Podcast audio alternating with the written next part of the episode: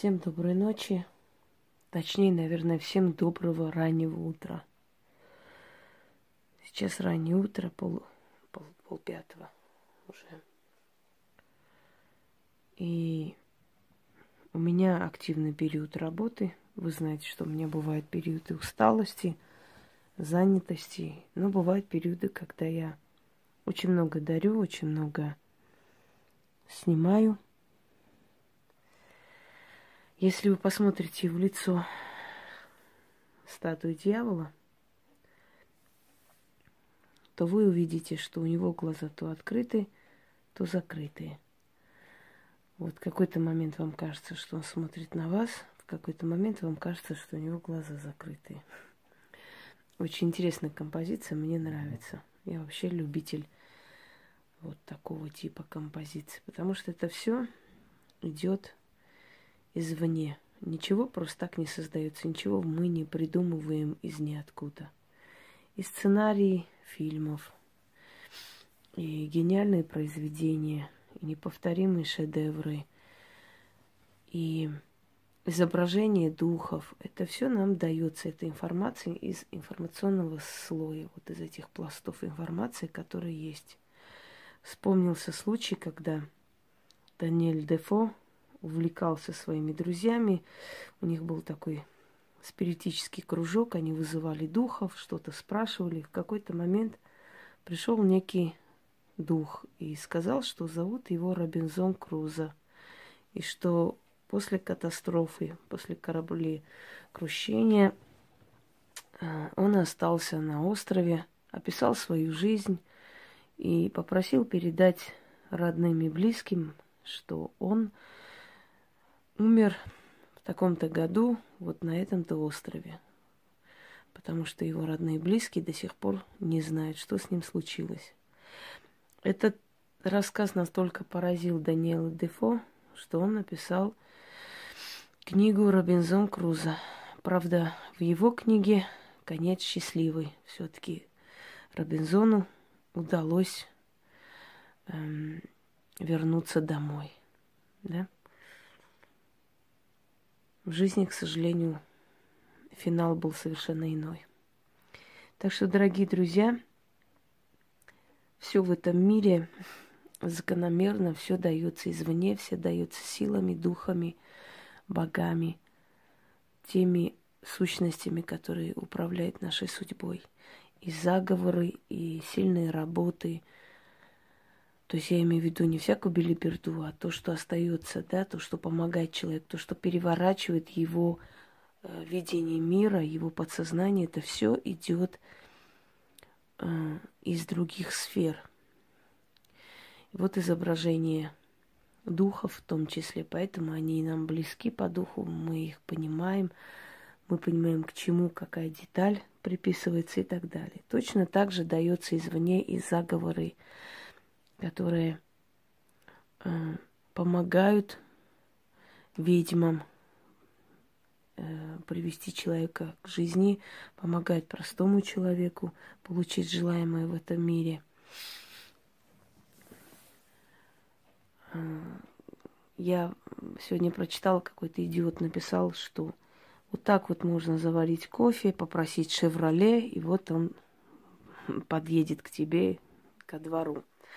К сожалению, не всяким примитивным существам возможно объяснить, что судьба нам дает столько, сколько мы можем вынести, и сколько нам положено, и сколько мы заслуживаем. То есть мы просим то, что заслужили давно, чтобы этот процесс просто ускорить. Понимаете? Тебе не дадут сразу «Шевроле», потому что ты не заслуживаешь это «Шевроле» просто так, и ты не будешь знать, как им пользоваться. Если вы найдете миллион долларов, прям вот сегодня и сейчас, в сундуке где-нибудь, вы не будете знать, как им пользоваться. И вы будете туда-сюда носить, в конце концов вас за них, может быть, и убьют. Судьба дает тогда, когда считает нужным, когда понимает, что человек готов принимать это все. А когда ты идешь к этим миллион доллару постепенно, медленно учишься правильно пользоваться деньгами, учишься распоряжаться ими, в какой-то момент этот миллион долларов у тебя будут. Но ты уже не будешь в ужасе бегать туда-сюда, ты просто уже будешь знать, куда их вкладывать, каким образом получить прибыль, понимаете? Так что «Шевроле» у вас не будет, но зато у вас будет э, то, что у вас будет достаток, что у вас всегда будет хватать денег на все. Это так к месту, э, к слову, то есть, извиняюсь. И перед тем, как начать говорить об этом, я прошу людей, которые мне пишут, будьте так любезны, я устала снимать ролики. Я не могу каждый божий день снимать по 20 роликов о том, как нужно ко мне обращаться. Мне не пишите слово «услуги». Меня это слово раздражает. Это омерзительное слово, которое к ведьмам не применяется. Ведьмы никому не служат, они помогают. Они служат только силам. И то не всем силам, потому что есть силы, которые служат нам, нам предназначены, нам даны для услужения нам, понимаете? Не пишите мне, почем мои услуги, прочие услуги оказывают проститутки на трассах. Мне омерзительно это слово услуги, клиенты. Такими словами пользуются аферисты, неучи, пустышки, абсолютно далекие от магии люди – и когда вам один раз говорят, второй раз, третий раз, вы можете понять в конце концов, что это для меня неприятное, неприемлемое слово. Тем более, что я очень много раз снимала и объясняла вам всем, что это такое работа, э, потраченная энергия, помощь, как хотите, не услуги. Будьте любезны, это не сфера услуг. Здесь нету услуг. Услуг никто никому не оказывает в магии.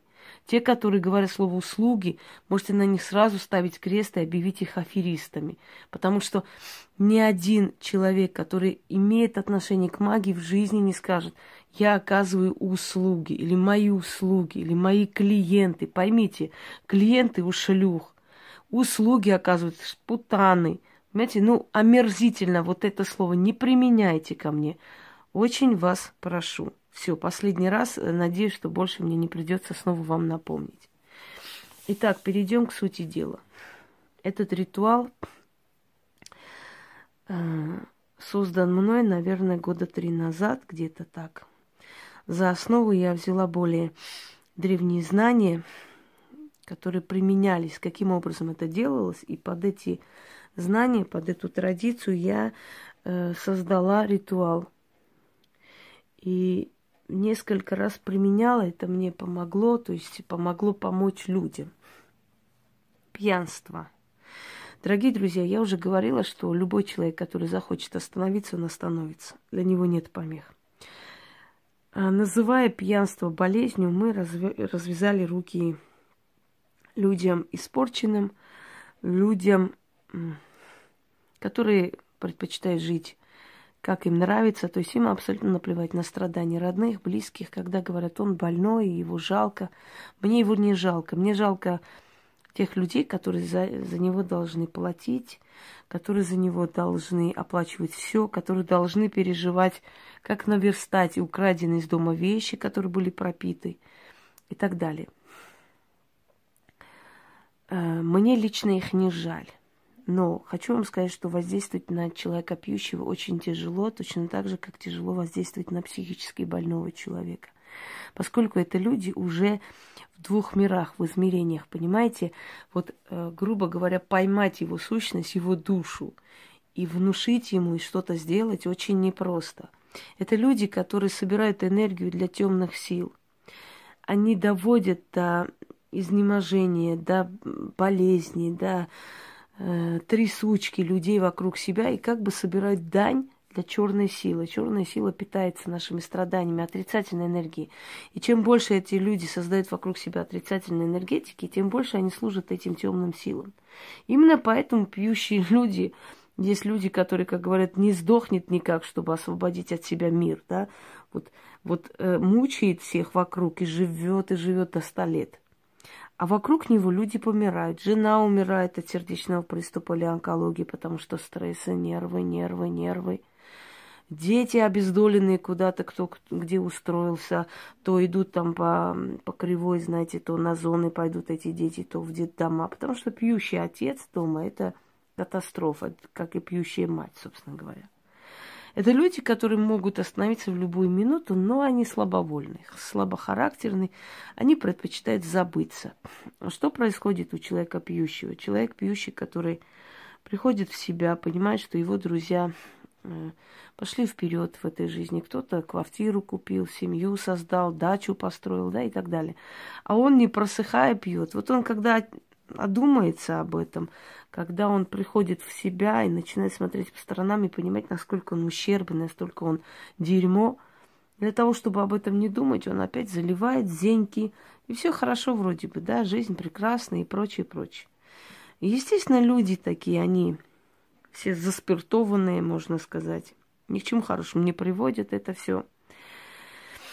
Э, неважно, что пьет человек, одеколон он пьет, или водку пьет, хлещет, или самогон пьет, или что-то еще.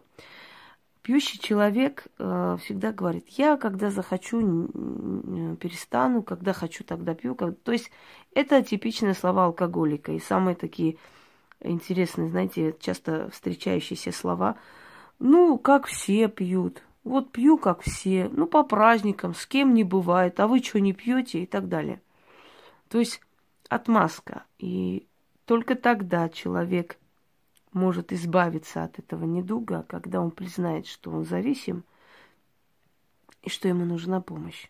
Вот тогда он избавится. Любым способом, хоть магией, хоть как хотите. Но существуют определенные варианты, когда можно смягчить это. Понимаете как? Я однажды э, сняла с человека алкогольную зависимость полностью – я вообще редко берусь за это, точно так же, как и за любовную магию. Считаю это неблагодарным трудом. Вот это постоянно переделывать, подделывать, снова делать, доделывать. Постоянно. И вот все крутится вокруг него, все становятся созависимые. Знаете, все зависят от этой водки. Найти ему налить, чтобы он не нервничал. И возить его по бабкам, возить его по врачам. Кстати, очень хорошо вот индустрия, вот это вот лечение, да, наркология, она прям процветает, но ни хрена никакого толку от него нету.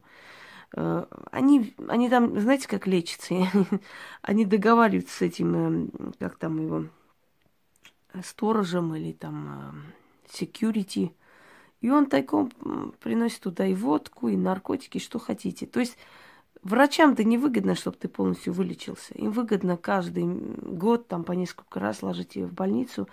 Если это еще коммерческая, там, скажем, больница, да, наркологический центр – там вообще миллионы дерут, нормально. Почему бы нет? Они на них зарабатывают деньги. Я их не виню. Никто вам рот не открывает, туда не наливает, э, знаете, вино или водку насильно. Вы сами себе губите жизнь. И если на вас кто-то зарабатывает, ну пусть зарабатывает тогда, если вы такие идиоты, что э, свою жизнь не цените, пускай вам ставят какие-то капельницы за 50 тысяч и так далее. Так вот, я когда сняла с человека эту зависимость, закрыла ему эти пути туда. Он э, его тошнило от э, запаха даже водки. Он не мог пить. Знаете, что он сделал? Он тайком мне позвонил от жены и говорит, Инга, я вас умоляю, вот у меня праздник, там у меня дружбан женится, там не знаю чего. Ну вы поймите меня, пожалуйста, Ленке, не говорите, вот сколько надо, я пять раз больше заплачу. Снимите с меня вот это, я не могу, мне хочется выпить. Я сказала, пью на тебя. Я говорю, вообще вот иди нахрен. Я сниму, не нужны мне твои деньги, но больше ко мне не подходи. Э, я сняла с него. Сняла, потому что он мне затолпал, каждый день писал, просил. Чуть ли не уже на угрозы перешел, что не, не имеете права без моего желания, кто вам сказал. Это она пускай идет, кодируется, она дура, я нормальный мужик, каждый мужик имеет право по праздникам пить и так далее. Но я сказала перед этим его жене, что я это сниму. Она мне сказала, ну если он настолько идиот, пускай вот дохнет. Я больше ничего для него делать не буду. То есть хочу вам сказать, что помочь этим людям или нет, э, дело ваше. Но перед тем, как взяться за это, не давайте этим людям никаких гарантий, потому что гарантий нет вообще в магии ни на что. Гарантия – это наше имя. Наше имя, понимаете, наши работы, насколько мы опытны, насколько мы знаем, за что беремся. Но есть случаи, когда вообще даже близко вы не можете обещать какого-то супер результата. Помогает, но если у человека есть сила воли, вот у человека, человек чувствует, что он вылечился, он не хочет больше пить. А есть люди, которые специально пьют, знаете, проверить. А вот смогу ли я пить после этого, интересно или нет? То есть они не радуются тому, что у них потребности нет, она исчезла. Они идут проверить, э, значит, захочется мне выпить или нет, полезет или нет. Понимаете? И вот как таким людям, опущенным, по-другому не могу сказать, помогать, спасать им жизнь для того, чтобы они потом эксперименты ставили. А вот сейчас вот смогу выпить после того, как меня сняли зависимость или нет? Вот интересно, а? Соблазн, да? Это все равно как пальцы засунуть, розетку сказать. Интересно, меня долбанет или нет? Вот попробую. Вот одно и то же. Но если они не хотят жить, не надо их спасать. Я всегда говорю, дайте им помереть. Потому что их жизнь лишняя, они зря мучают и вас, и себя. Но есть моменты, когда это запущенная пьянка. Есть моменты, когда э, силы воли не хватает. Есть моменты, когда, ну, в общем, много моментов, в, в которых можно как бы понять человека и попытаться помочь, попытаться. Они вам обязаны оплачивать эту работу, потому что это все очень трудоемкий, знаете, труд, это очень много затрат энергии. Но они должны понять, если они никаких усилий со своей стороны не приложат, они так и будут пить дальше. Можно этот ритуал сделать без ведома человека, который пьет. Можно. Поможет некоторое время. Если он сильный, волевой человек, он пойдет вперед. Опять говорю, если он размазня, даже если его будет тошнить от водки, он будет просто насильно пихать себе это. Понимаете? Потому что расслабляется разум, отключается от реальности. Он себя чувствует человеком в таком состоянии. Да? Итак, для того, чтобы заговорить от пьянства, вам понадобится э, пойти на кладбище взять 13 фотографий этого человека. Это раз. 13 рюмок, которые должны принести люди, которые вас заказывают. Либо вы покупаете на те средства, которые вам отправляются за эту работу. Значит, 13 кусков хлеба разрежьте дома. 13 свечей возьмите восковых. Ну, возьмите, наверное, три бутылки водки, чтобы вам хватило на 13 рюмок, да? Соль и сахар в отдельных пакетиках. Идете на кладбище, находите 13 одноименных могил, это, то есть, да, с этим человеком одноименных. Если это имя редкое или нет 13 одноименных могил, вам нужно будет 13 э, безымянных могил. По этим 13 могилам, значит, подходите, ставите свечу, зажигаете – Стучите три раза по воротам и говорите. Просыпайся, мертвая душа. Ты есть двери, ты есть вход, что отныне отворен. Это э, активизировать могилу, это призвать силу для того, чтобы с ним работать. Как понять, активна эта могила или нет, я думаю, что профессионалам объяснять не нужно. Мы это чувствуем кожей ставим свечу, говорим эти слова, то есть э, активизируем могилу, призываем силу, пробуждаем, э, как еще сказать, будем эту могилу. Приходит душа, ушедшая, неважно сколько лет назад ушедшая, она приходит, становится там. Значит, э, Ставите рюмку водки, наливайте вод, водку туда, сверху ставите кусок черного хлеба и говорите этот заговор. И так 13 раз. Каждый раз делаете это. В конце я объясню, что в конце надо делать. Итак, значит, зашли, разбудили могилу. Поставили свечу, поставили рюмку водки, кусок хлеба. Сказали следующие слова. Сидит дьявол на черном троне. Перед ним покорно стоят тринадцать черных стражников. Приказывает им дьявол, идите к ведьме, ваше имя, или ваш псевдоним. Стойте перед ней покорно, исполните, что прикажет слово в слово. Тринадцать черных духов служат дьяволу. Тринадцать хранителей ставлю я его имя. Ему, то есть этому человеку. Тринадцать хранителей, тринадцать избавителей хмельного в рот брать не давайте. Ставьте запрет от спиртного, замок ставьте ему от хмельного. Мертвецы, вы не можете уста раскрывать, не можете пить, не можете пинеть, али гулять, так, чтобы и его имя. Спиртного до хмельного в рот не, до... не брал, на пьянки не ходил, не кутил, не выпивал. Да будет так. Значит, дальше. Я вас спокойно и помяну, а вы помяните пьянство имя. Да будет так, и так будет. Ключ, замок, язык, истинно. Выходите э, с ограды, сыпите соль на землю, прям вот перед входом, перед дверями в ограду, могильную ограду. Посыпали соль. Сверху сыпьте сахар. Так, чтобы сахар просто перекрыл соль. И говорите, сахар соль перекрывает, трезвый разум, его имя, пьянку перебивает. Да будет так.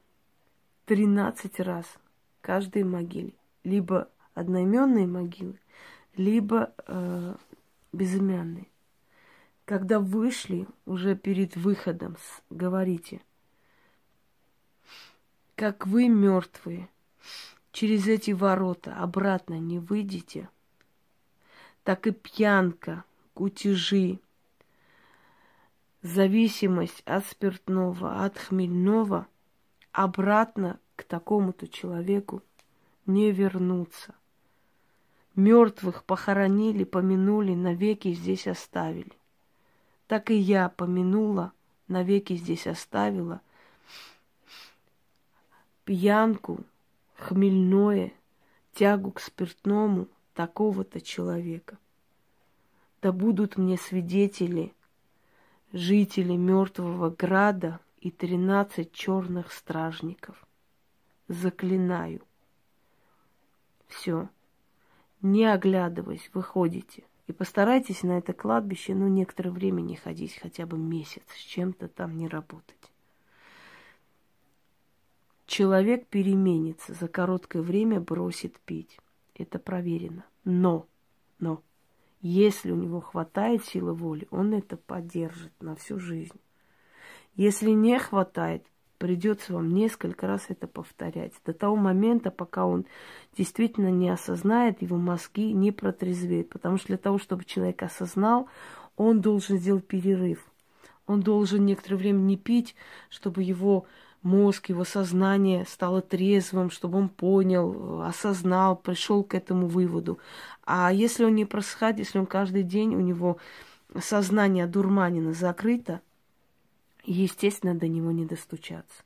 Так вот, если вы несколько раз делаете, и человек постоянно будет уменьшать эти дозы и трезветь, может быть, трезвый разум возьмет вверх. Может быть. Если вы хотите спасти близкого человека, делайте все возможное. Но если вы поняли, что это бесполезно, не тратьте на это время, силы, нервы и здоровье не нужно, дорогие друзья. Вот если человек выбрал себе эту судьбу, эту дорогу, значит выбрал. Вы знаете, когда вы пытаетесь вытянуть человека из водоворота, очень может быть, что он вас потянет туда, но вы его не вытянете оттуда. К большому сожалению, результат вот именно от того, чтобы люди бросали пить, очень маленький. Еще раз повторяюсь, вы свое дело сделаете. Он действительно, ему, ему действительно спиртной станет противным. Он действительно начнет трезветь. Он действительно найдет себя э, в других жизненных ситуациях, интересах больше, чем в спиртном. Все остальное уже зависит от самого человека. Насколько у него мозги на месте, насколько он понимает и ценит свою жизнь. Если этот человек абсолютно уже отупевший и конченый, то уже боюсь, что нет смысла повторять, постоянно его вытаскивать. Вот подобным ритуалом я вытащила человека э, вот именно этим ритуалом. Он абсолютно бросил пить. Он бросил пить, но поскольку он уже нечем было ему заниматься, ему было скучно, вот, он уже начал э, другими делами заниматься. В итоге он попал в тюрьму, где-то год сидел, вышел, ну, там за мелкое хулиганство или что там, в общем, подрался с кем-то. Ну, ему нужно было чем-то заняться, вот он занялся. И этот год тюрьмы оздоровил его, он вышел. Года два опять не пил. И снова начал. Потому что силы воли не хватило. Но есть случаи, когда вылечились, когда он только начинали люди, и их возможно было вытянуть. Э, взяться за такую работу нет, решать вам. Но, еще раз повторюсь, неблагодарный это труд. И всегда, когда беретесь за такие работы, никогда не давайте какие-то громогласные обещания, потому что здесь очень много зависит от человеческого фактора, от его силы воли, от того, насколько он, какая личность, понимаете, когда ты изначально Э, только начинаешь, только в начале пути, ты помогаешь таким людям, получается, ты вдохновляешься, радуешься, и следующий приходит, ты, да, смогу, я же тогда смогла, вот давайте попробуем опять, вот он перестанет пить. А вот с этим не проходит, понимаете? И уже тебе самой не, неприятно, что вот ты так наобещала. Никаких претензий быть не может к тебе, потому что, еще раз говорю, все строится на взаимное доверие. Потом мы посредники между силами и человеком. Мы не можем приказывать силам. Но в любом случае тебе неприятно. Вот чтобы не было такого э, состояния, в этих случаях никаких обещаний. Я возьмусь, я сделаю, но я не могу вам сказать сто процентов. Поэтому подумайте, вас устраивает такой вариант, когда мы не знаем, получится или нет. Мы просто пробуем. Понимаете? Э, это честно и это правильно. Мы не боги. Мы всего лишь посредники между людьми и духами. И мы учимся на собственных ошибках и пытаемся более, э, то есть молодых и менее опытных э, изначально, да, изначально им сказать до них донести, чтобы у них не было неприятных ситуаций, чтобы они знали, как себя правильно вести, как грамотно работать с человеком и так далее. Потом, чем меньше вы обещаете от имени сил, тем больше гарантии того, что у вас получится. Потому что те, которые дают обещания пустые, да, они пустыми и остаются. Мы не вправе и не можем обещать от имени сил. Мы можем только делать и, то есть все, что от нас зависит, чтобы получилось а там как захотят силы. Всем удачи!